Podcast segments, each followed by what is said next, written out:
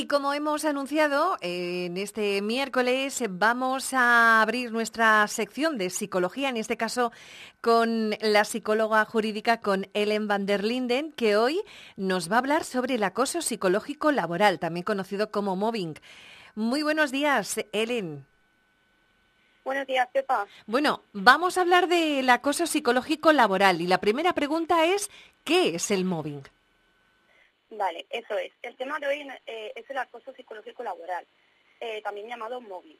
Una situación de acoso en el lugar de trabajo puede llegar a ser aparentemente invisible y es muy difícil de, identificar, pero existe y más de lo que nos, nos pensamos.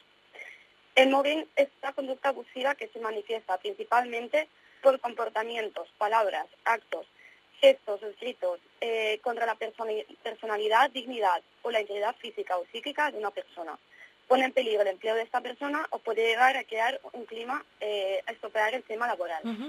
Cada vez eh, se oye más hablar de, esto, del, del mobbing. Eh, ¿Qué puedes decirnos sobre el acoso laboral? ¿Qué pasa exactamente cuando alguien acosa a otra persona en el ámbito laboral? Verás, cuando una persona acosa a otra en el trabajo tenemos el acosador y la víctima.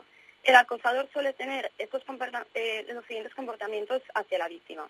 Por ejemplo, atormentar a la, otra persona, provocaciones constantes con el fin de causar sufrimiento, eh, dispersar lugares desagradables con el fin eh, mayoritariamente falsos, ataca los puntos débiles de la víctima en público como en privado y además la humilla constantemente.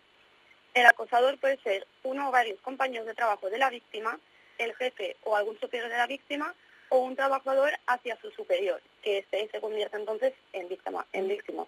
entiendo. Y Ellen, ¿cómo se da esta situación de acoso? Es decir, ¿cómo empieza y cómo puede terminar? Bueno, se podría decir que existen cuatro fases en el proceso de acoso laboral. Eh, normalmente empieza con un conflicto, que, que, ahí es cuando se empieza a desarrollar el comportamiento eh, hostigador.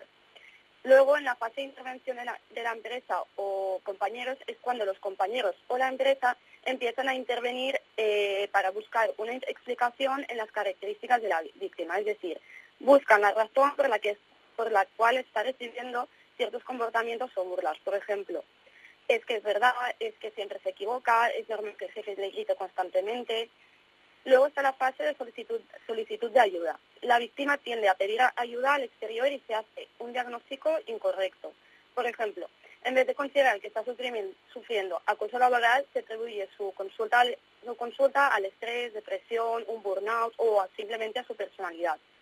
Luego está la fase de marginación o de exclusión de la vida laboral, que es cuando empiezan los largos periodos de ausencia o bajas laborales que suelen ser causadas por el diagnóstico incorrecto ya que a veces no se, analiza la dinámica social que, origina los síntomas de la víctima y se excluye la posibilidad de que éste esté sufriendo acoso. Vaya, eh, bastante frustrante en este caso para, para, la persona que lo padece, ¿no? Y esto se puede evaluar por parte de un psicólogo y hacerlo correctamente, claro.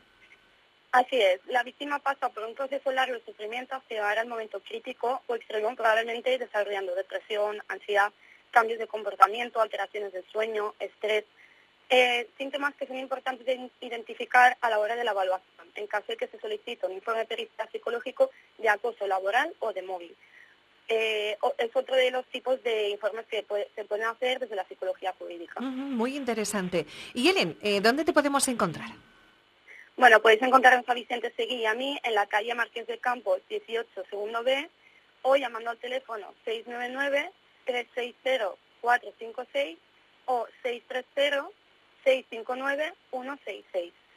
Bueno, pues eh, como siempre, muchas gracias por atendernos y por darnos a conocer, en este caso, las claves para poder detectar o para poder conocer eh, qué es el acoso psicológico laboral, más conocido como mobbing. Muchas gracias, Helen.